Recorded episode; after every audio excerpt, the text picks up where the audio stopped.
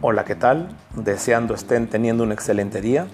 Con este nuevo podcast abrimos una nueva ventana de información de la agencia analítica. Esto con el fin de adentrarlos en el mundo de los datos de una forma rápida y sencilla. El día de hoy hablaremos de ¿se disuelve el factor AMLO? Desde que Andrés Manuel López Obrador arrasó en la elección presidencial del 2018, ocho estados del país, la cuarta parte, ha ido a las urnas para renovar gubernaturas, municipios y congresos locales.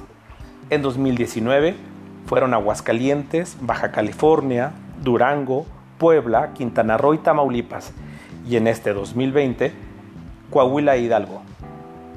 En su conjunto, sus listados nominales corresponden a la quinta parte del número de votantes convocados para votar en los comicios federales y locales de 2021 de un universo de alrededor de 18.5 millones de posibles electores, solo acudieron a votar 6.2 millones en 2019 y 2020.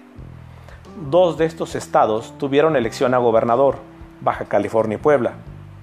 Aguascalientes, Baja California, Durango e Hidalgo renovaron ayuntamientos, mientras que Baja California, nuevamente, Coahuila, Quintana Roo y Tamaulipas votaron por elegir a sus diputados locales.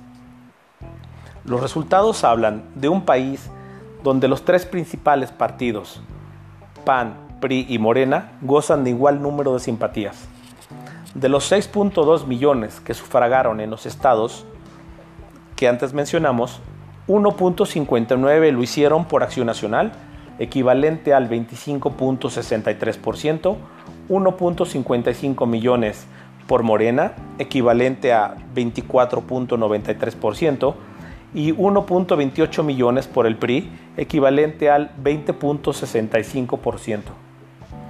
En estas mismas entidades, en 2018, los candidatos presidenciales Andrés Manuel López Obrador, Ricardo Anaya y José Antonio Meade obtuvieron el 54.56%, 21.44% y el 16.27% de los votos respectivamente. Esto nos habla de que sin duda el efecto AMLO se está disolviendo. Por lo que si se mantiene esta tendencia, todo indicará que en 2021 Morena perderá alguna de las capitales importantes que hoy ostenta. Y en el Congreso Federal y en los congresos locales, ningún partido tendrá mayoría absoluta, por lo que la 4T perderá el control que hoy ostenta en el Congreso Federal y en más de 16 congresos estatales. No obstante, que pudiese ganar las la mayoría de las gubernaturas en juego.